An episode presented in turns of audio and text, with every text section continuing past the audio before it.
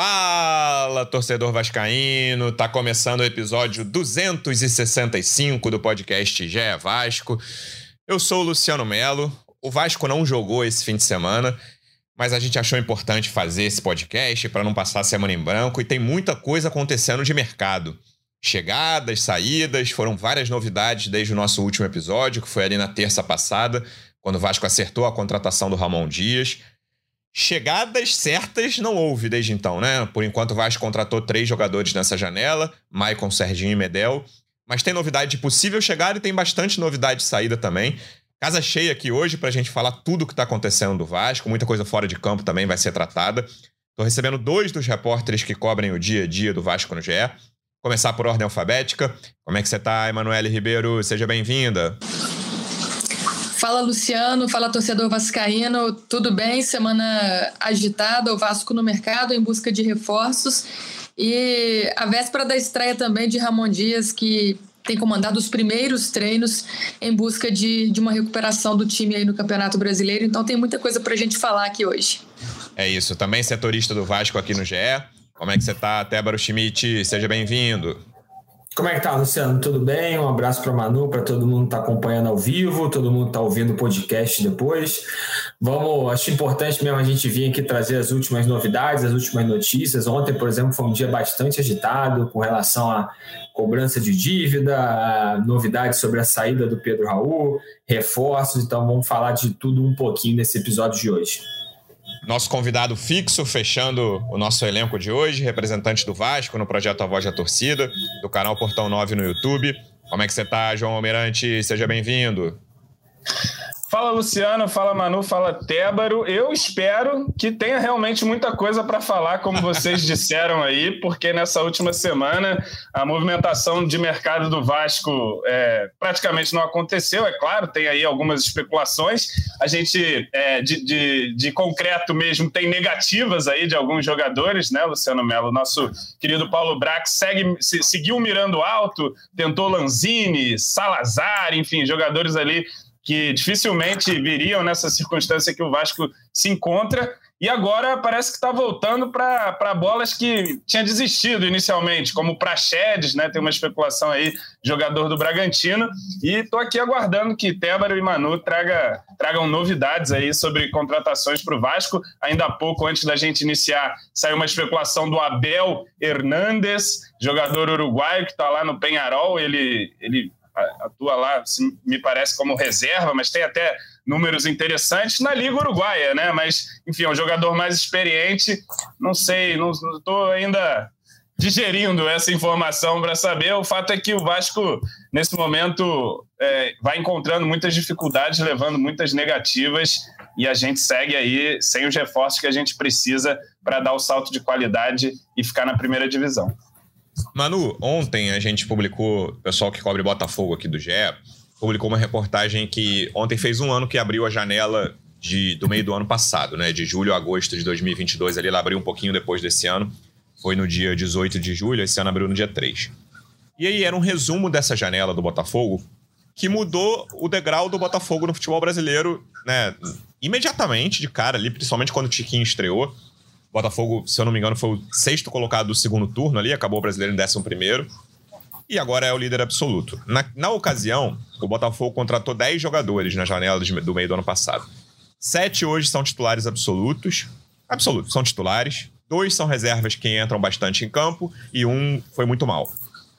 É uma, esse é o aproveitamento que eu acho que a torcida do Vasco espera nessa janela.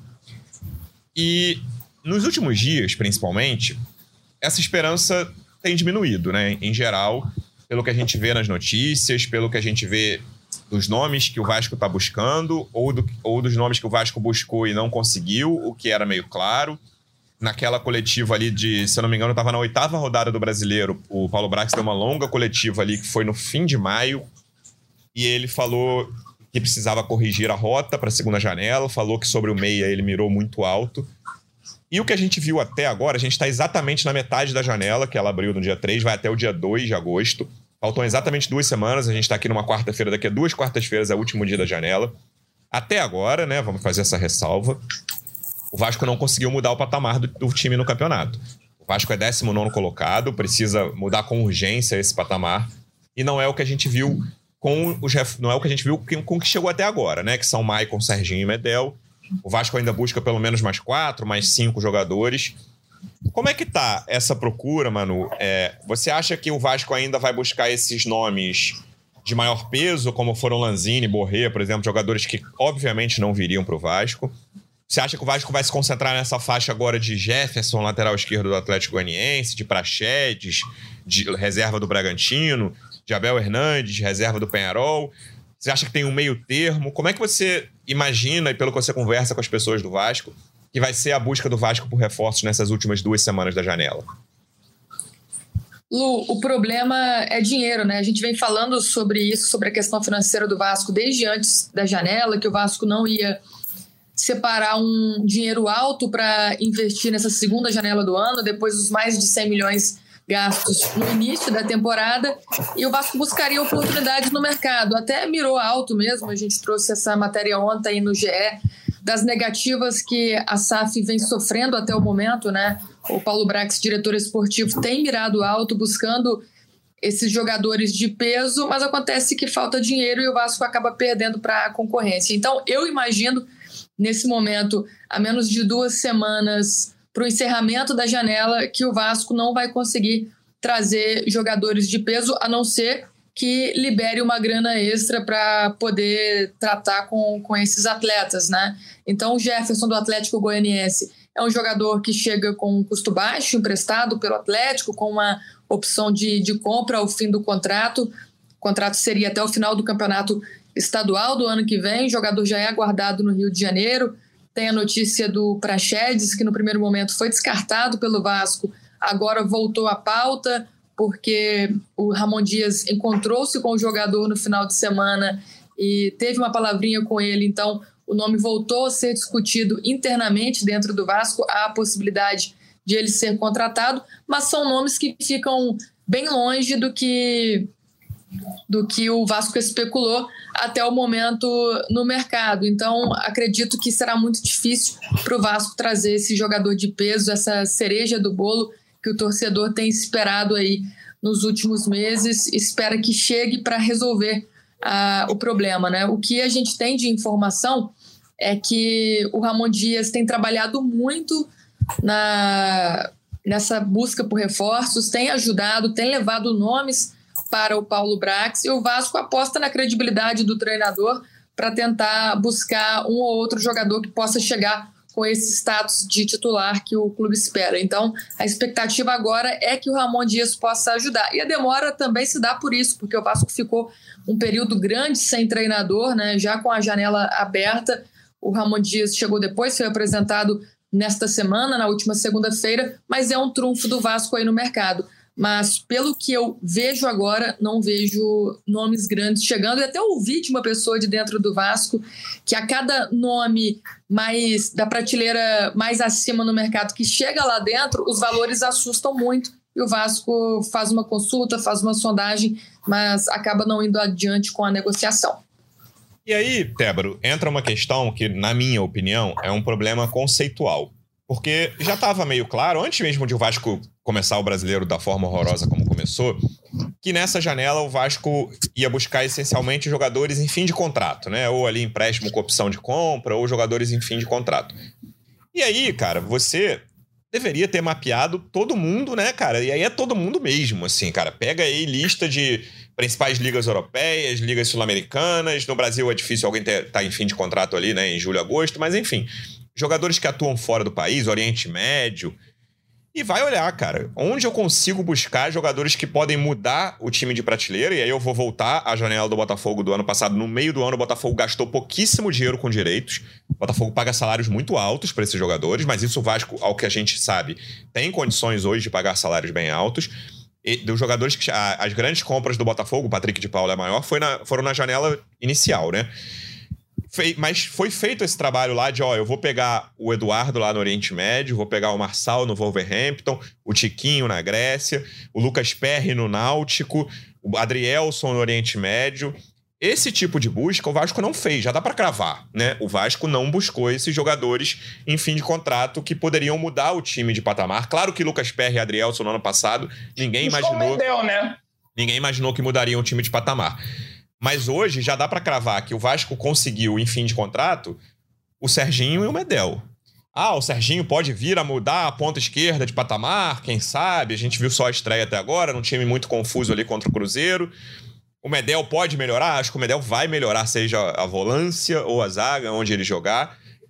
Mas o trabalho não foi feito. Esse trabalho, ou não foi feito da forma mais eficiente, porque até agora o Vasco já deveria ter contratado jogadores 5, 6 de, de qualidade. Eu não tô, não tô falando nome de peso, não tô falando Lanzini, cara. Entendeu? Esse, esse, esse, esse é o problema conceitual que eu vejo, Tébaro. É. Beleza, não é o Jefferson nem o, nem o Prachedes, mas também não é o Lanzini ou o Borré. É um jogador Marçal, Eduardo, entendeu? Um jogador que possa chegar, ainda que não seja muito badalado, e mudar o time e crescer o time de patamar, pelo menos na posição que esse cara jogar. Não vai mudar o time inteiro, mas se mudar quatro, cinco jogadores, quatro, cinco posições o patamar delas, o time vai melhorar. Tipo, assim, não tem como o time não melhorar. Então, esse problema de conceito de, de contratações, na minha opinião, tem atrapalhado bastante essa janela do Vasco. Não, e assim, vai lembrar que as deficiências do, do elenco do Vasco, elas, elas são é, claras, né? elas são gritantes já há muito tempo, cara. Então a gente pode dizer que desde que o momento que a, a primeira janela fechou, o Vasco já deveria ter identificado aqui que tem as deficiências aqui e tal, e, e já começar a fazer os contatos para quando abrisse a janela conseguir de fato concluir essas, essas negociações.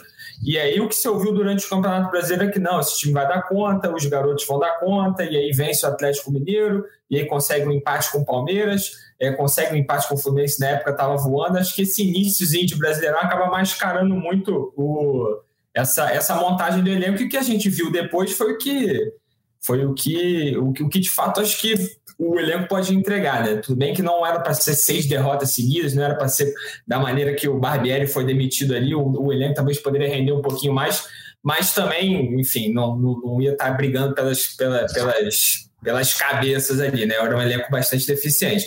Então, essa, essa, essa identificação das deficiências ela tinha que ter sido feita já no momento que a janela fechou e aí você já começa ali os contatos, cara. A gente sabe que essa, essa questão de contratação, de contatos, de negociação, ela não é só feita a partir do momento que a janela abre, cara. Quando a janela abre é quando você já vai registrar o cara ali. Isso é feito muito antes.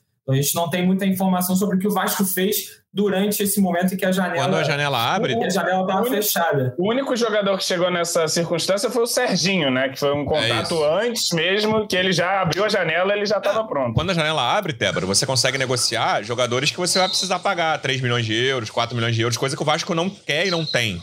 Mas jogador que vai vir de graça, de graça, sempre com todas as aspas, jogador que vem só por luvas e, e salário, esse jogador, se o cara tiver qualidade, ele precisa ser negociado 4, 5 meses antes.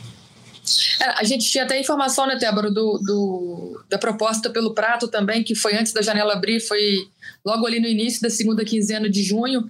Mas acredito que o Vasco já estava tentando ali alguns nomes antes, mas a credibilidade também não estava ajudando, né? É isso, e, e assim, e, é como você falou, cara, a partir do momento que o Brax fala que, pô, que ele reconheceu o erro, que mirou muito alto e que a partir de agora ia, ia passar a buscar jogadores, enfim, fim de contrato, jogadores é, numa, numa situação é, melhor para se trazer, com baixo custo e tal, a gente achou realmente que essa rota ia ser corrigida e pelo que a gente está vendo, não, não é bem o que está acontecendo, assim, viu? Veio o Serginho, veio o Medel, acho que o Medel né, é, é um cara que pode realmente mudar o meio de campo ali, é, veio o Michael de graça também, mas a gente tem várias notícias do Vasco que buscando esses caras, é, ou falou-se também de Carrascal lá no CSK, cara, o Vasco continua mirando muito alto, assim, e, enfim, tem, tem, tem algumas deficiências assim, desse processo de contratação. A gente ouve, por exemplo, falar muito de, de que o Vasco faz uma proposta, depois não volta a falar com o cara, e aí depois essa, essa conversa fica morta. Tanto é que a gente ouve falar de um jogador, e depois fica um tempo sem ouvir, depois volta a falar sobre ele, sabe? A impressão que dá é que o Vasco parece estar tirando para todos os lados, mas no final das contas não está conseguindo fechar com muita gente. É, e, e, aí essa, esse tipo de postura e essa falta de credibilidade no mercado, João, são coisas que a gente imaginou que não veria, né? Nesse início de, de novo ciclo de SAF no Vasco. O Vasco era um clube que passou 20 anos sem ter credibilidade nenhuma no mercado, até porque não tinha dinheiro, né? E aí faz uma primeira janela ali de início desse ano em que você é um novo player em inglês, enfim, novo jogador no mercado ali com dinheiro e você inicialmente tem credibilidade e você começa a não pagar parcelas dos uhum. clubes, não pagar comissões de empresários e esses caras vão se falando, né? O Vasco já foi acionado na FIFA pelo Nacional e pelo Tucumã. O Vasco deve a vários empresários que comissões, jogadores que foram comprados. Começou a pagar alguma coisinha agora, né? Pagou o Léo Jardim, parece no, no último dia do prazo. E do... esses caras vão se falando e dizendo, cara, não, o Vasco, pô, o Vasco, em vez de, de eu cobrar 100, eu vou cobrar 200, já que eu tenho um risco ali de não ser pago no dia que eu deveria ser pago, eles atrasarem. E isso vai virando uma bola de neve, que era uma questão que a gente imaginou não que não veria pelo menos em 2023, nesse começo.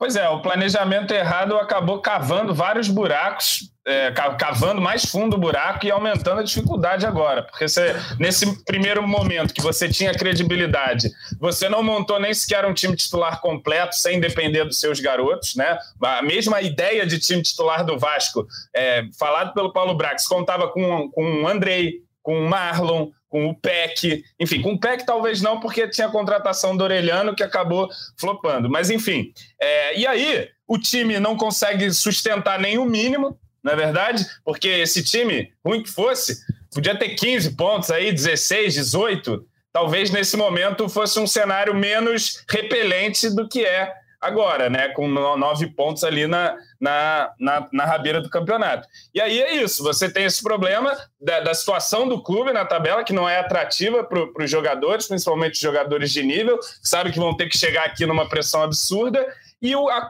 a, credibilidade foi corroída nesse processo. Então a gente chegou na janela com uma situação em campo muito ruim para atrair jogadores e com uma credibilidade muito ruim também no mercado para conseguir fazer as aquisições. Aí é esse cenário desgraçado que vivemos aí, em que o time precisa de fato de jogadores de outra prateleira para conseguir o seu patamar, mas esses jogadores de outra prateleira não olham o Vasco como uma boa oportunidade e para vir para cá, como você disse, em vez de pedir 100, vão pedir 200, vão pedir 300 para topar esse desafio agora. E aí me parece que com as negativas todas que o Paulo Brax sofreu, ele deixou de mirar alto e começa a mirar no mais rasteiro possível. Pois é, né? pois é. Não tem um nível mediano ali, intermediário. Jogadores, como você bem apontou, que o Botafogo foi buscar ali, que inicialmente não eram jogadores de nome. É, assim, eram jogadores pô, que foram bem observados, foram bem captados, tanto que estão aí fazendo o que estão fazendo. Mas na primeira impressão não eram jogadores que, que chegavam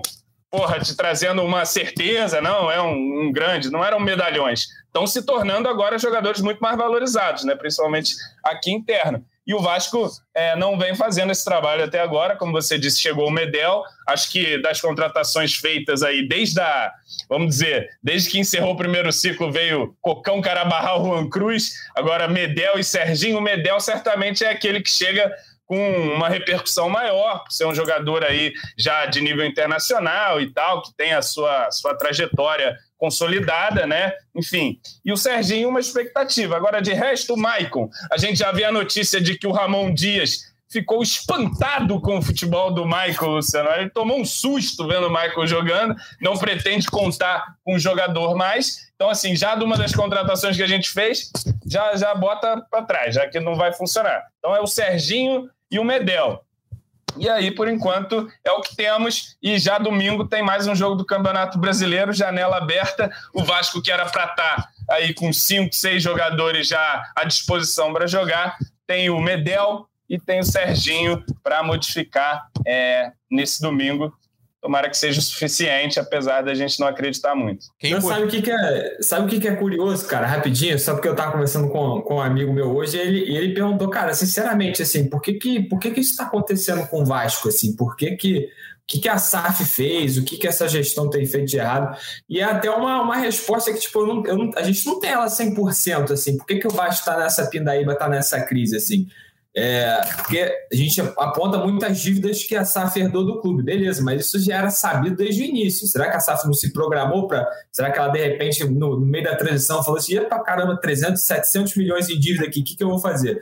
São dívidas que estrangulam o orçamento do, do clube ali, mas algo era para ter feito, é, era para ter sido feito para se corrigir isso. E aí a, a impressão, cara, que eu tenho é que tava dentro, devia estar tá dando planejamento assim, talvez, deles atrasar um pagamento ou outro, talvez pô, tentar é, renegociar aqui com o São Paulo, Léo Pelé, talvez trocar uma ideia com o Corinthians aqui, talvez prevendo até uma cobrança na FIFA, não sei, mas a impressão que eu tenho é que isso perdeu o controle, cara. Então o Vasco hoje tem relatos de que clubes cobram o Vasco, o Vasco não está nem respondendo, sacou? Apostando nessa questão, ah, tenho 45 dias, que nem foi com o Lille, então vou pagar no último dia para a gente evitar o transfer ban e vamos para o próximo, sabe? A impressão que se tem é essa.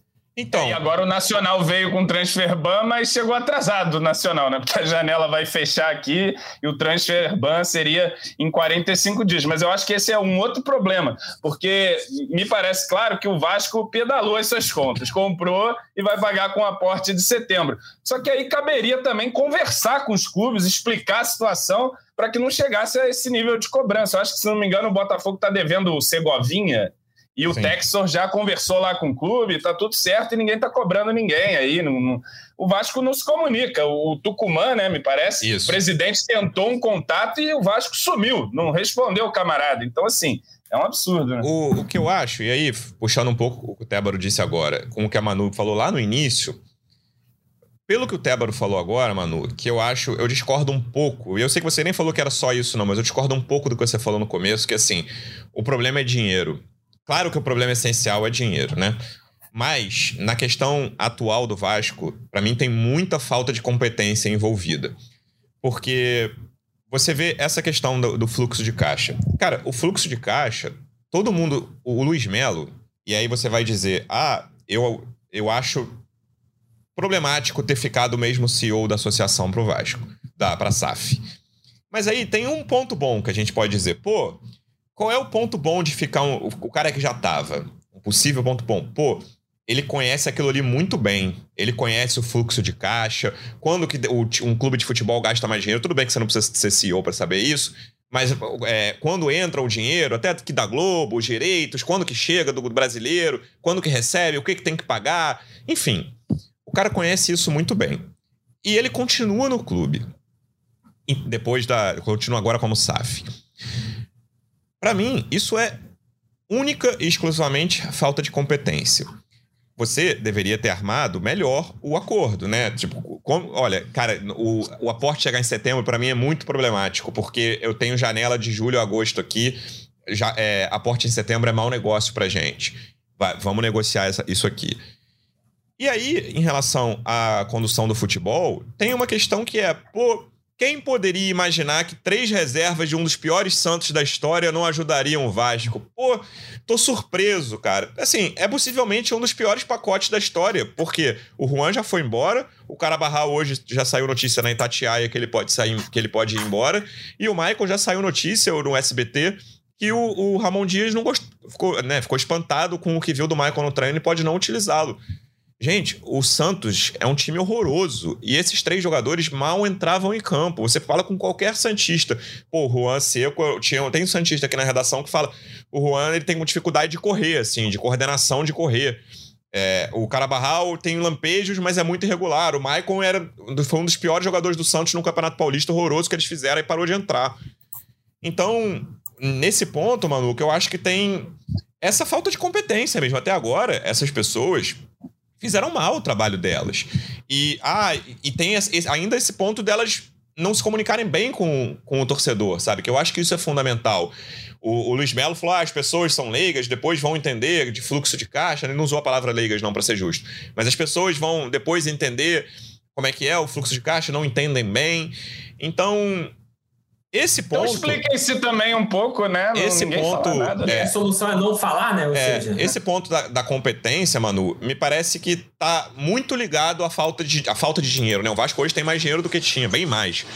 E o Vasco pode pagar salários que não podiam. Quem sabe até se liberar, pode, né, com a venda do Pedro Raul, que a gente vai falar mais pra frente, pode pagar direitos de algum jogador.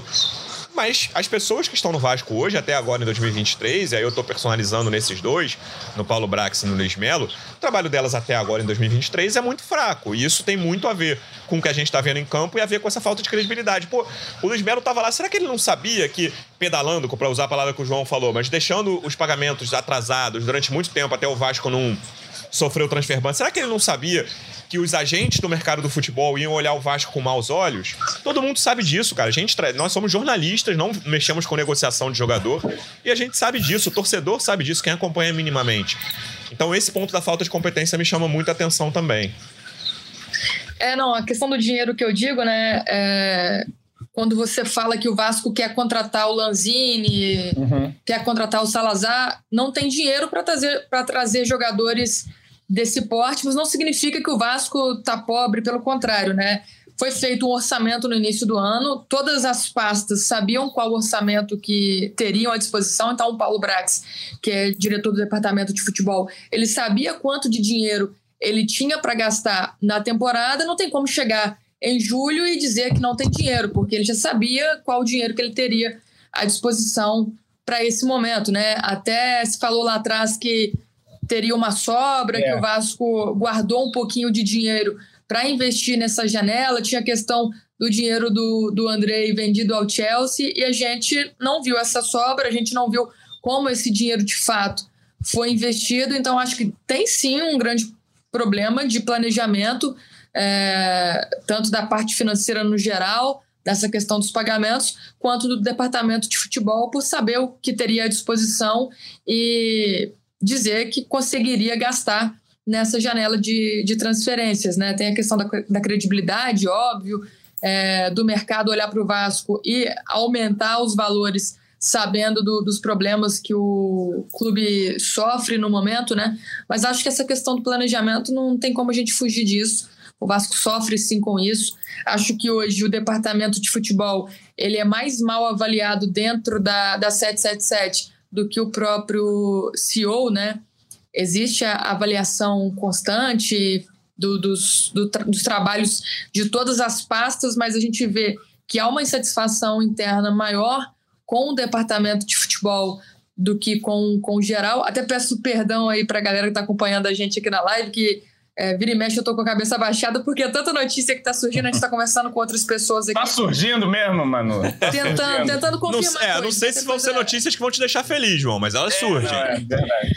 Vai ter, vai ter coisa nova aí pra galera em breve lá no GE. Globo. A gente já publicou, inclusive, hoje de manhã, né? A questão dos jogadores que vieram. Ah, o Vasco tenta o Lanzini, mas vai trazer o Praxedes. Enfim, né? É, é difícil a gente definir ou dizer qual jogador que o Vasco vai conseguir contratar, mas acho que está muito mais, como eu disse no início da live, para o nível do Prachedes, para o nível do Maico, do Serginho, do que para o nível acima do Lianco, do Fernando, do, do próprio Lanzini. E acontece com o lateral esquerdo agora, né? O Vasco fechou com o Jefferson e eu fui procurar aí algumas informações sobre o Jefferson para entender por que, que o Vasco buscou esse jogador e buscou muito mais porque precisa ter um reserva para o Lucas Piton, porque vai liberar o Riquelme, o Riquelme vem de uma longa inatividade, do que porque esse jogador ele chega para somar, ele chega com uma característica diferente, ele é um jogador mais defensivo que pode ajudar no momento do jogo, um jogador mais ofensivo que pode ajudar no outro momento. Não, o Jefferson não tem nenhuma característica acima da média. Mas eu vou aproveitar para ler uns comentários aqui do YouTube para a galera que está ouvindo o podcast depois a gente está em live. Ah, e aí, voltou. uma galera falando muito sobre isso que a gente estava tratando. Davi Felipe, minha impressão é que a credibilidade do Vasco ficou ainda pior no cenário que agora temos dinheiro. É maluquice. O Eduardo Machado nunca vi uma desculpa tão esfarrapada quanto essa de mirei alto demais. Isso é conversa fiada. Planejou mal, tinha pouco poder de convencimento, pouco ou nenhuma autonomia. Isso sim. Aí depois o Lenilson Oliveira, o Vasco precisa de 11 jogadores titulares. E aí, com essa do, dos 11 jogadores titulares, eu vou fazer uma transição para a gente falar de jogador mesmo. A gente está falando muito de competência ou incompetência e acho que o torcedor... Só fazer um, um, Por favor. um fecho nessa questão da competência e incompetência, que a gente sempre discute lá no Portão 9 também. Por exemplo, o Vasco tinha conseguido o Ivan, um bom goleiro. Precisava pagar 13 milhões em outro goleiro, no Léo Jardim? Talvez não. Sim. O Vasco gastou cento e poucos milhões. Vinte e poucos disso foi comprometido com o Orelhano, que está longe de ser um jogador que chegaria pronto aqui para arrebentar e tal. Pode ser no futuro, um grande potencial, só que a gente vê agora, na minha visão, é o Orelhano depreciando. O preço do Orelhano não é mais 20. Tudo bem que o Vasco comprou o Pedro Raul por 10, conseguiu vender por um 2 aí por 24. Mas, enfim, é, o, o, planejamento inicial também foi investido muita grana em alguns jogadores ali é, que não, não, talvez não precisasse. Você poderia ter feito melhor uso desse dinheiro. Hoje está numa situação melhor com esse melhor uso desse dinheiro, inclusive para atrair jogadores aí, Lanzini, só por salário e tal. Se tu está numa condição ali média na tabela, pelo menos do Campeonato Brasileiro. Estamos afundados e aí só heróis que vão aceitar o desafio. É, a gestão do, desses aportes tem sido muito mal feita para o futebol e a gente sabe todas as dificuldades que o Vasco enfrenta. Hoje, quarta-feira, o Rodrigo Capello publicou a análise dele do balanço do Vasco de 2022. Vale dar uma olhada, é uma situação muito complexa, mas é uma situação que todo mundo conhecia, né? A 777 sabia onde estava entrando, não dá para dizer. Não. Fizeram, aliás, longa análise antes de, de fechar a compra, todo mundo sabia o que estava sendo feito e todo mundo conhece, né? Essa, essa é a questão do Luiz Melo que eu consigo entender muito pouco nisso, cara. É um cara que tá no Vasco desde janeiro de 2021, assim, pegou duas séries B ali, pegou uma coisa muito complicada. Não dá para dizer, pô, esse, esse problema de fluxo de caixa, eu vou ficar devendo uma galera do futebol, assim, isso é muito ruim no mercado. E aí, falando em posições, a gente abriu uma enquete no YouTube perguntando qual posição o Vasco precisa mais se reforçar. E aí tá vencendo a, a, opção, todas as opções acima, que são defesa, que a defesa é menos votada, 5%, meio campo 33%, ataque 24%. E aí a, vencendo todas as opções acima. Do que a gente tem até agora, Tébaro, é um, dois jogadores de defesa já certos, né? Maicon e Medel, o Medel podendo ser volante, um jogador de ataque, e aí Jefferson a gente pode tratar como certo? Como é que tá a, a negociação do Jefferson, lateral esquerdo do Atlético Goianiense? A, a, gente até subiu mais cedo aí, cara. Manu subiu uma matéria falando que já está bem, bastante encaminhado, assim. Pelo visto, só falta aquela famosa assinatura ali, apresentação. Então, acho que dá, dá para tratar o Jefferson como, como certo já. Então, desses quatro, cinco reforços que vão chegar, o Jefferson já, parece, já me parece ser um, um cara, um cara certo. É, além disso, o Vasco busca pelo menos dois meio-campistas ali, um, um volante e um meia, que é o, o, o né, o uma posição ali que é carente desde o início do ano, é o camisa 10, então esse meio ainda não chegou, mas além disso ainda busca um volante apesar da chegada do Medel, e agora com a saída do Pedro Raul busca um atacante também, um camisa 9. Então essas são, essas são as prioridades do Vasco no mercado, mas é, o Jefferson, é, entre elas, assim, é, é a mais avançada mesmo, que deve em breve ser anunciado. Pensando em posições, João, me parece. Esses caras, só uma coisa, esses caras são especulados e logo fecham, né? Já percebeu, né? Pegou lá fulano e tal, Jefinho, não sei da onde. Pá, fechado. Já falaram do cara ontem, hoje tá aqui já treinando. Negociação mais rápida da história, né? É. E, e aí, eu imagino, tava até conversando com o João antes da gente começar a gravar aqui, que quantidade vai chegar. É, eu tô imaginando pelo menos oito jogadores na janela, assim. E aí seriam, né, quatro com Jefferson, mais quatro, mas não duvido que chegue até a 10, cara. Eu acho que é alguma coisa entre 8 e 10. Mas a questão é quem vão ser esses jogadores. Eu lembro de, no início dessa fase ruim do Vasco no brasileiro ali, a gente eu falei aqui, pô, cara, não dá para dizer muita coisa de rebaixamento, porque o Vasco vai mudar, o time vai mudar muito na janela. Eu, eu falei isso aqui, pelo menos uns três episódios. E a gente imaginava que o time fosse subir muito de patamar. Não, espera aí, rebaixamento, tudo bem que o Vasco não tinha perdido tantos jogos ainda, mas já estava ali rateando, entrando na zona de rebaixamento. E eu não me preocupava muito por causa disso. Ah, a janela vai mudar muito esse time. E até agora, a gente viu pouquíssimas mudanças, né? Se vão chegar a oito jogadores, que é um palpite meu aqui, não tenho informação, mas com o Jefferson já são quatro certos. Até agora, talvez o Medel mude ali um pouco o patamar do, da posição dele. O resto, mas o Medel não muda o time como um todo, né? É um time muito parecido, até agora, com o time que está em 19 lugar do brasileiro. O time precisa mudar muito mais. E até essa lentidão, para não ter contratado no início da janela, faz muita diferença, cara. Esse Vasco Cruzeiro é um jogo que. São vários, né? Mas é um jogo que pode fazer muita diferença lá na frente. Já teve um monte de jogo aí, Bahia, é, Goiás, Santos. Vários jogos nessa categoria dos que podem fazer diferença lá na frente. Então, é até difícil a gente imaginar em posições, e aí a camisa 9 agora, né, com o Pedro Raul fora, surge como uma posição absolutamente prioritária, a camisa 10, a camisa 5, que a gente tanto falou ao longo do ano, vão surgindo novas necessidades do Vasco, zaga, quem vai né? ser o ponta, exatamente. O zagueiro, para mim, é, é uma necessidade urgente, cara, mesmo se o Medel jogar na zaga, só, vai, só vão ficar Medel e Léo ali de mais confiáveis, confiáveis. O Capasso é outra contratação dessas que você falou que eu acho errada. Já na teoria ali, um cara do Tucumã nunca teve grande destaque, não é jovem. Na minha opinião, Capasso, Orelhano e Léo Jardim, conceitualmente, são os três maiores. Fora esses do Santos, né? tô falando de grana, os que gastaram grana. São os maiores erros. E o Léo Jardim, eu acho que é um, tudo bem, vem, vem falhado muito, tem falhado muito. Mas o meu ponto é a presença do Ivan ali, entendeu? Ah, você pode gastar um dinheiro lá na frente com o Ivan, mas, cara, um time que tem o que o Vasco tinha para gastar na janela anterior, não pode contratar dois goleiros de bom nível. E não Deixa... tem nenhum meia. Exatamente. Contrata um goleiro de bom nível, tenta, dar... vamos ver se funciona. Você tem que né, ser observador no mercado para acertar, assertivo era a palavra que eu estava buscando. Você tem que ser assertivo para achar um goleiro que vai te ajudar, mas não dá para trazer dois. E aí você vai hoje, quantas posições o Vasco precisa? Pelo menos cinco titulares hoje precisa, João? É, pois é. Tem que chegar um zagueiro, né? Certamente, porque o Maicon, que foi contratado, parece que não vai fazer parte. Aí tem o Bambu e o Miranda ali, ou seja, precisa contratar um zagueiro. É, tem o Capaz também, né? Acredito que. Mas, enfim, não trazendo o Mike, o Michael não sendo aproveitado, precisa de outro. Enfim. É, mas talvez não seja o prioritário, prioritário. Mas do meio para frente ali, cara, precisa do centroavante, óbvio. Em tese precisaria de dois, né? Porque com o Pedro Raul já precisava de um. Sem o Pedro Raul, mas eu também não creio que vão chegar dois. Precisa de meia, precisa de outro ponta. Enfim, o Vasco precisaria, como você disse aí, de uns quatro, cinco jogadores de bom nível. E assim, para além dos jogadores, restou-nos acreditar também no trabalho do Ramon Dias, tentar potencializar o que a gente já tem, né? Fazer mais com o elenco que o Vasco tem, é, com o Medel, com o Serginho aí, que chegaram de reforços, e tentar resgatar alguns outros jogadores. O Orediano, por exemplo, que a gente falou aqui, é, chega um técnico ali, argentino e tal, para conversar com ele, de repente o cara se sente mais à vontade. Eu não tenho grandes esperanças, estou aqui só conjecturando, mas o Ramon Dias vai ser pilar fundamental, evidentemente, de, de, de para esse time sair desse buraco. Precisa de jogador, mas precisa de um, um bom trabalho de técnico aí para potencializar o que a gente já tem. E parece que eu já falei isso cinco vezes nesse podcast.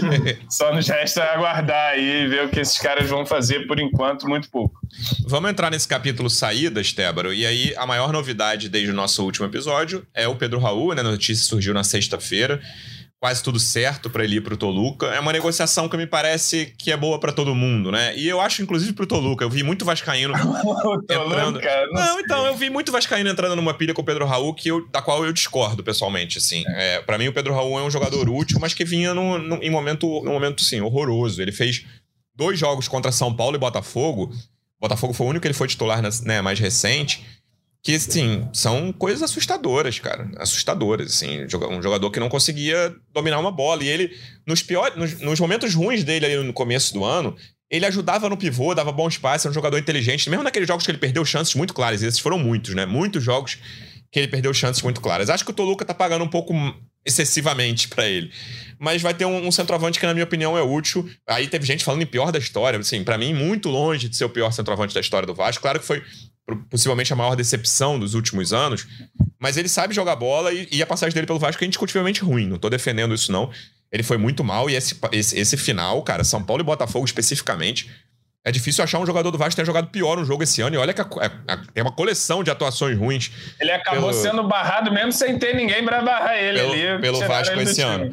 Mas é uma negociação, como o João falou, tudo bem que ainda não está completamente fechada, mas que também andou rápido, né, Tébaro? O, o Pedro Raul também viu que o clima estava muito esquisito para ele aqui e a diretoria do Vasco claramente achou a proposta, né, o dobro, um pouquinho mais que o dobro do que o Vasco pagou por ele no início do ano. Era uma, era uma proposta que, pelo momento do Pedro Raul, também era muito difícil de recusar. É, acho que ela anda rápido justamente por causa disso, cara, por, por ser boa para todo mundo. Então não precisou muito tempo do Pedro Raul pensar, o Vasco também não precisou muito, o Toluca tá com pressa lá, porque o Campeonato Mexicano já começou, quer contar com o Pedro Raul quanto antes. Então, enfim, não teve, não teve nenhum entrave ali, mas como todas as coisas que envolvem o Vasco e principalmente essa gestão da SAF também eh, tem sido um pouquinho, ainda tem enrolado um pouco mais do que a gente achou que deveria, né? O Pedro Raul aceitou rápido, o Vasco aceitou rápido, mas até o momento não foi, não, não saiu a canetada ali, não, não é oficial. Mas o Pedro Raul vai sair sim, é, isso já está está bastante caminhado. Até a Manu está mais por dentro dessa negociação do que eu, cara. Se quiser falar alguma coisa aí, Manu, mas o que a gente sabe é que o Pedro Raul vai sair sim. É, a verdade é que a demora que a gente tem falado, né, é na troca de documentos. A expectativa era que o negócio fosse fechado hoje. O Toluca está meio impaciente também com essa demora, como o Tébaro falou, tem pressa para contar com o Pedro Raul. Mas no momento parece que é apenas um problema de fuso horário. Eu acredito que vai dar certo hoje. E nem tem muito fuso para o México, né, mano? É, pois é. Mas o Vasco está esperando o, o, os mexicanos agora, está na mão deles, então parece que só esse probleminha aí de horário, as coisas devem se acertar ainda nesta quarta-feira. O Pedro Raul, que não vem treinando, né? Tá com um quadro de virose, enfim, já está nesses momentos finais aí com a camisa do Vasco. Mais um problema pro para o Ramon Dias para definir o time para o próximo domingo. Né? O Vasco até monitora o mercado em busca de um substituto, mas não deve chegar ninguém até, até amanhã para ser inscrito a tempo aí do, do jogo de domingo contra o Atlético Paranaense. Eu ainda a acho. Única coisa, ó, a única coisa que eu tenho certeza é que daqui a uma semana, duas no máximo, vai ter um corte no Twitter de um vídeo, um gol de fora da área do Toluca, assim, de, de voleio do Pedro Raul. Você pode aguardar que, que tá vindo aí. Eu ainda acho, João, que conceitualmente foi uma contratação acertada pelo que ele fez no Sim. ano passado. Eu não coloco para mim as contratações nas quais o Vasco gastou dinheiro que foram erradas foram Léo Jardim, Orelhano e Capácio. Eu não tô falando por causa de rendimento que o Léo Jardim rendeu direito em vários jogos esse ano, rendeu muito bem em vários jogos esse ano. Mas eu tô falando de conceito. O Vasco precisava de um camisa 9, obviamente, era, era uma questão chave ali. O Raniel né, ajudou muito naquele jogo contra o esporte, mas era um jogador muito contestado, e, e na Série B, imagina na Série A. E o Pedro Raul vinha de um ano muito bom, fazendo gols difíceis, tipo esse que vai ter o futuro corte dele pelo Toluca. Pré-lista é, da, da, da, seleção. Fazendo boas jogadas, essa coisa da inteligência no pivô, era um jogador que, que ajudava muito a equipe nesse, nesse sentido, mas não funcionou, né? Claramente é um jogador que sentiu essa, essa questão da confiança que a gente fala muito aqui. O time, o time tá totalmente sem confiança. Dá para simbolizar no Pedro Raul, assim, um jogador cuja confiança desabou nos últimos dois Cai, Desde aquele pênalti do ABC, do, né? Caímos no conto do artilheiro do Goiás, Luciano Melo. Exatamente. Esse é uma lenda antiga do futebol brasileiro. A confiança dele morreu, basicamente. Ele não conseguia fazer nada dentro de campo. Então, pro Vasco me parece uma boa saída, mas é um jogador que foi uma decepção esse ano, indiscutivelmente. Foi, eu concordo com você. Conceitualmente, para mim fazia sentido. Não achei que foi um valor tão expressivo também para um, um atacante que o Vasco pagou ali. Um atacante que vinha em alta, que, bom, tá, tá na idade que os jogadores costumam atingir o seu auge técnico. Eu, ele até fez bons jogos aqui. Eu fui um dos últimos a largar a mão do, do Pedro Raul, porque eu acho que é um jogador que tem a sua utilidade, tem algumas boas características. Ele foi prejudicado, claro, também por um time fraco, por um time que, que constrói pouco para o seu centroavante, mas ele individualmente também estava muito mal. E como o Luciano apontou ali, os jogos contra São Paulo, especialmente o jogo contra o Botafogo, foram assustadores e, e, me parece que desde o pênalti perdido contra o ABC ali, a confiança dele foi para um buraco e, e, e, nunca mais voltou, né? Claro que o time nessa situação acaba pesando para todo mundo, inclusive para ele, a torcida já pegando no pé desde o início da relação, né? Se a gente lembrar, o Pedro Raul, antes de fazer um gol pelo Vasco, ele perde um pênalti contra o Volta Redonda Sim. e a gente acaba perdendo uma partida. Ele perde um pênalti no clássico contra o Flamengo, aí depois vem o ABC, e tudo isso vai é, já no início conturbando a relação dele com a torcida, que se empolgou quando ele chegou, todo mundo. Não, e, esse pênalti do ABC, né, irmão? Só, só desculpa interromper, foi o pênalti que custou mais caro que o Vasco na temporada. Então, pouco depois você tem o Paulo Brax confirmando, por exemplo, que ah, não, tem um impacto assim, a gente ser eliminado na segunda fase da Copa do Brasil. Imagina o tamanho desse tamanho do impacto do Pedro Raul também, né? Pois Custou é, caro esportiva e, e financeiramente, né? Exato. É a relação, relação já começou ali meio mal e tal. Ele fez uns golzinhos, enfim, tentando acreditar de que, que as coisas podiam melhorar. Ele faz um gol contra o Palmeiras na segunda rodada, por exemplo, e tal mas a chave nunca virou. A chave do time também vira ao contrário, vira para baixo, e a chave do Pedro Raul não, não virou para cima nunca mais. E, e, ele foi definhando aí com a camisa do Vasco, a galera já totalmente impaciente, indo para o banco de reservas, mesmo sem ter um outro centroavante para entrar no lugar dele, o técnico já recorrendo a improvisações para não usar o Pedro Raul. E aí acho que esse desfecho foi, como vocês disseram, melhor para todo mundo. Talvez não para o Toluca, né? Vamos ver, tá, tá, por se provar aí. Mas o Vasco recupera, né? Praticamente recupera seu investimento e ainda consegue mais 10 milhões aí, 12 milhões. É, em termos de, de, de, desse negócio, até saiu bem, só que o Vasco continua agora com seu problema. É, se o Pedro Raul não servir, agora nem o Pedro Raul tem, e a gente precisa. E o Juan saiu, João, vai deixar saudade. O Juan Cruz Rapaz, o Juan Cruz ele entrou no jogo contra o Bahia, Luciano Melo, igual um bonecão de Olinda perdido no campo. Ele Foi não conseguiu nem ver a bola. né, cara? Eu tava nesse jogo. Nossa, ele, Foi, não, consegui, ele não conseguiu nem relar na bola. Ele não, cara, uma coisa realmente constrangedora ali e que já era esperado, né? Essas contratações ali, no fim das contas, o que, o que salvou ali foi o Cocão, cara. O Cocão era o que de menos assim, ah, os caras vieram do Santos, pelo menos, e tal. E o Cocão, que veio lá do glorioso Náutico, conseguiu permanecer aí no elenco, pelo menos, né? Agora, Juan vai sem deixar nenhuma saudade. Assim como eu acho que o Pedro Raul também não, não deixa saudade, deixa frustração. Talvez essa coisa do pior centroavante do Vasco seja pelo combo, Luciano, É. pela expectativa que se criou em cima do cara e pelo que ele acabou entregando. Porque outros ruins aí, rapaz, se a gente for falar de jogador ruim aqui do Vasco, a gente vai ficar com esse podcast aqui é, três horas falando. Pô, sem parar e ainda vai faltar jogador na lista. É, mas é, esses jogadores não tinham expectativa, né? Quando veio o Ribamar, por exemplo, não, ah, o Ribamar vai arrebentar, vai ser artilheiro. Não. E aí ele acaba sendo o Ribamar, beleza, era o que esperava. Agora o Pedro Raul tinha uma expectativa de que ele que ele pudesse ser melhor, mas acabou sendo, como eu disse, mais um- uma lenda do Goiás aí, a, a longa linhagem de artilheiros do Goiás que depois foram para um time de maior pressão e acabaram não emplacando. Hum. É o nosso Ô, ô, João, o, o Juan Cruz pelo menos não deixou fru- frustração, né? Porque a expectativa Nenhuma. com ele já era baixíssima. Pois é. E também, com essa saída dele, o Vasco se livrou de pagar os 500 mil que tinha acertado com o Santos. Menos um prejuízo aí pro, pro Vasco acumular. E o Luciano tinha falado no início da live, a venda do Pedro Raul, ela pode ajudar o clube ainda nesse finalzinho de janela, né? Então, além de tudo, o Pedro Raul ainda pode ceder aí uma, uma graninha. Lembra- lembrando que o Vasco pagou o, ele à vista, né? Ali no, no início da janela. E agora recupera esse investimento, ganha um pouco a mais. E esse dinheiro vira esperança para o torcedor do Vasco nesses dias restantes aí de janela. E aí, Manu, vamos entrar nessa questão do outros jogadores que podem vir, né? Eu já falei de do Jefferson que tá certo.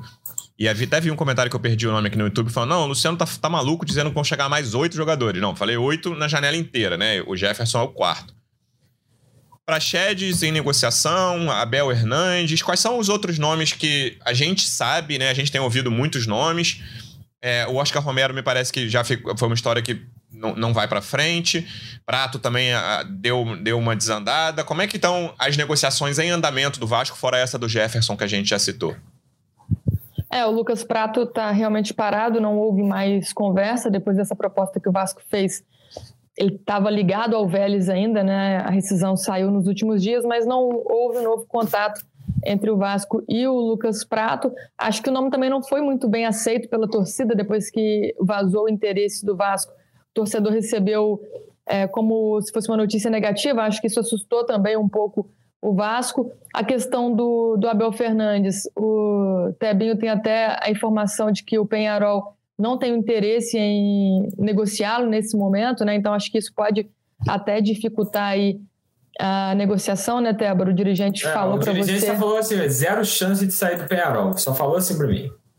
Então já é mais um empecilho para o Vasco aí nessa E tem um ponto nisso, Manu. Para o Pedro Raul. Desculpa te interromper, que o Penharol é o maior rival do Nacional que está acionando o Vasco na FIFA. Já entrou, né? Então o Penharol sabe o que está acontecendo no Nacional. É isso, é isso. O, o Nacional já acionou o Vasco na FIFA, né? O Vasco tem até 45 dias agora para pagar.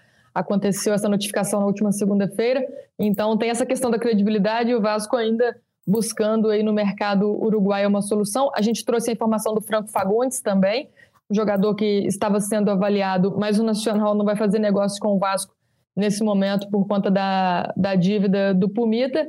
E o Praxedes, a informação que a gente trouxe ontem lá no GA. Globo, acontece depois de uma conversa do Ramon Dias com o jogador. Ramon Dias se encontrou com o Praxedes num evento que rolou no fim de semana, né? O Bragantino veio jogar contra o Botafogo e houve esse encontro inusitado. O Ramon Dias conversou com o Praxedes, ele demonstrou interesse em vir para o Vasco, mas aí o Vasco precisa desenrolar isso com o Bragantino, acho que precisa liberar uma grana, isso pode dificultar o acordo, mas é um jogador que a gente havia trazido no início da janela o interesse do Vasco. Naquele momento, o Vasco descartou, disse que não, não iria adiante, né? Houve um contato ali inicial com o representante do jogador, mas depois o Vasco descartou. E é o que o Tébaro falou, acontece que o Vasco vai andando em círculos, né? Depois de rodar o mercado, não achar ninguém, nenhuma opção, levar vários nãos, aí o Vasco voltou à pauta pelo Prachedes também por causa dessa, dessa conversa aí do Ramon Dias. Ramon Dias,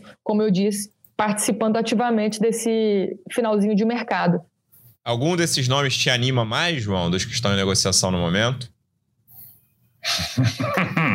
Quais nomes que estão em negociação no momento? O Jefferson, cara, eu já vi umas análises aí que é, como a Manu disse, alguém que não chega para acrescentar nem na frente, nem atrás, não tem uma característica marcante assim. A torcida do Atlético Goianiense parece que não gosta dele.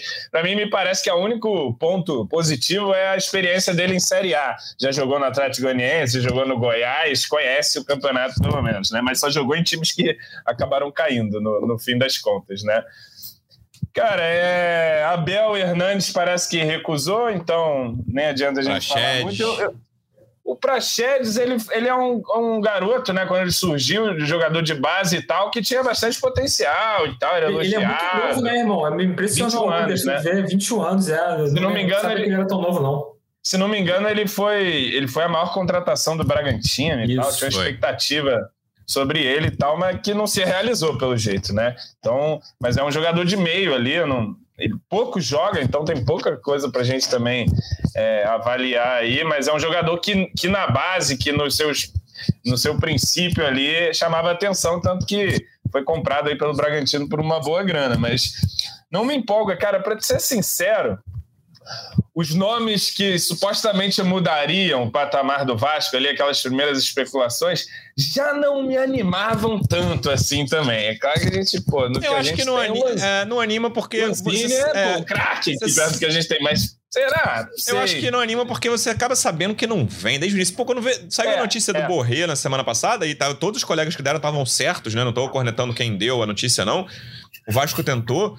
É, mas quando sai a notícia, ele vai pô, chance zero, né? Nem, nem vou. É. Eu, ia ficar, eu ia achar ótimo o Borré centroavante do Vasco, mas vou ficar animado, é. sei que não vence.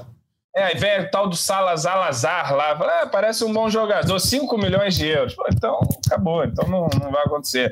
Não, e, e, assim, esses nomes agora, de fato, não animam nenhum, né? Não, não anima ninguém, assim, né? A gente ouve e, e, não tem esperança de que são esses caras que vão mudar o patamar. Ali, o Lianco, no início, eu achava, pô, acho que legal, o zagueiro que tá jogando na Premier League agora. O Fernando, quando Fernando, foi especulado do Sevilha, o cara experiente que estava jogando ali no, ainda em altíssimo nível, né? Mas acabaram não chegando e o nível vai baixando. O Prachedes, que tinha sido descartado, voltou à pauta. É, enfim, são jogadores desse nível que estão topando aí. O Maicon, que estava sem espaço no Santos, tem experiência, tem uma carreira para mostrar, mas atualmente é muito ruim. O Medel, né, que esse sim é o que a gente tem mais esperança. Agora, é, dos nomes ventilados por enquanto, nenhum me chamou muita atenção, não, e, a, a, é, positivamente, né? Teve o Prato, semana passada estava indignado, daqui a pouco eu tô aqui, passar mais uns cinco dias aí, traz o Lucas Prato aí e bota para jogar, porque quem que vai jogar? Tomamos não do Abel, tomamos não do Sornossa, parece. A gente está indo em busca de umas humilhações aí também nesse final de janela, que é brincadeira, mas respondendo o objetivo, não, Luciano Melo, nenhuma dessas especulações hum. me anima por enquanto. E, bom, vamos ver, porque às vezes os caras. Vamos ver se o scout aí descobre, às vezes, um cara que não tem tanto nome aí, contrata um cara que não chega tão badalado em plaque, vai ver que é o Serginho, um de, uma dessas possibilidades aí. Tomara, né? Mas, mas de nomes falados até agora, é, não me animavam muito antes e agora muito menos. É, eu tô bem curioso para essas últimas duas semanas da janela, para saber o que, que o Vasco vai fazer, quem vai contratar, se vai sair mais alguém. E depois até para avaliação disso, né? Qual vai ser a avaliação interna da atuação do Vasco ah, nessa janela. Só um detalhe, o tal do, tal do Oscar Romero, que especularam uhum. ali, me parece alguém que chegaria aí e jogava, entendeu? Não sei se ia ser o craque, mudar muito o time, mas Ok, o cara tá jogando lá no Boca, camisa 10 lá, eu vi sete minutos de magia de Oscar Romero e falei, não, Os caras jogam aqui no Vasco, chegar aí, mas é. parece que nem ele quer também. Chegar e jogar é um sarrafo baixo nesse time, né? Ele, é. ele não tem jogado muito no Boca, né? Em quantidade. Ele tá, é reserva, pouco utilizado. Ah, é? Mas também acho que era um cara que chegava, chegaria e seria titular, mas ao que tudo indica não vem. Mas é isso, já teve jogador descartado, treinador descartado que foi contratado, isso aí já aconteceu algumas vezes no Vasco, então... É, o, o, Romero, até falei com um dos representantes dele ontem, cara, perguntando se tinha alguma novidade e tal, ele falou que zero novidade, então aparentemente o Vasco não fez, nem oficializou a oferta ainda, falou que tá, enfim, zero novidade com relação ao Romero. E tiveram aqueles nomes que é mais desejo da torcida que informação, né? Vieto, Maria, esses caras, é. Chega já o Al Hilal inteiro aqui no Vasco. Michael, traz todo mundo. Né? Lá traz todo mundo. Tinha essa, essa, expectativa ali quando o Ramon chegou, né? Por enquanto parece que não rolou nada disso. Vamos ficar ligado nessas próximas duas semanas e a gente vai voltar depois do jogo contra o Atlético Paranaense, domingo, seis e meia em São Januário. Estreia do Ramon Dias, vamos ver o que, que vai ser diferente nesse time. Vou reforçar o convite que eu já falei aqui no início para ler a matéria do Rodrigo Capello sobre as finanças do Vasco. Está lá na página ge.globo Vasco. Todos os detalhes, dá para entender um pouco esse momento do Vasco. E vamos esperar se a coisa vai melhorar, se jogadores melhores vão chegar e se o Vasco vai vencer o Atlético Paranaense. Mais um jogo fundamental. Agora entrou num ponto que né, todo jogo é decisivo, é ainda mais em casa. O Vasco já tropeçou demais nesse campeonato. Veremos o que vai acontecer no próximo domingo. Manu, obrigado mais uma vez pela presença e até a próxima. Valeu, Lu, valeu, João, valeu, Tébaro, torcida vascaína. Fique ligado aí no GE. Globo, porque a gente está aqui atrás de informações, conversando com o Tebinho o tempo todo aqui no, no privado, os dois buscando novidades e em breve deve ter notícia nova lá no GE. Globo. Um abraço. Valeu, Tébaro. Bom trabalho para você. Você e Manu estão trabalhando muito. Obrigado mais uma vez e até a próxima. Valeu, valeu. Obrigado pelo reconhecimento. Queria um aumento de salário, cara, contigo que eu falo. Não, né? Não era meu guichê. Você tem problema só em setembro, Teba. Relaxa. Valeu, valeu, rapaziada. Um abraço para todo mundo que tá ligado aí. Só, só para concluir aqui, uma, uma, uma informação que a gente acabou de confirmar que o Pedro Raul realmente no treino da manhã foi lá para se despedir da galera, então realmente está tá de saída, já deu o adeus lá para seus companheiros e membros da comissão técnica. E, enfim, estamos, estaremos aí até a próxima. João, obrigado mais uma vez pela presença. Que você volte mais animado na próxima. Que o Vasco te dê razões para você voltar mais animado. E até a próxima. Valeu, Lulu. Valeu, Tébaro. Valeu, Manu. E, por último, informação para o torcedor ficar aterrorizado. O Atlético Paranaense é um visitante pior do que o Vasco da Gama neste campeonato brasileiro. E detalhe: o Atlético Paranaense jamais, em toda a sua história, venceu o Vasco em São Januário. Então, fique aí e durma bem com essa informação aí. Que encerramento de João Almirante, torcedor vascaíno. Obrigado mais uma vez pela audiência. Até a próxima. Um abraço. Vai o Juninho na cobrança da falta. Gol!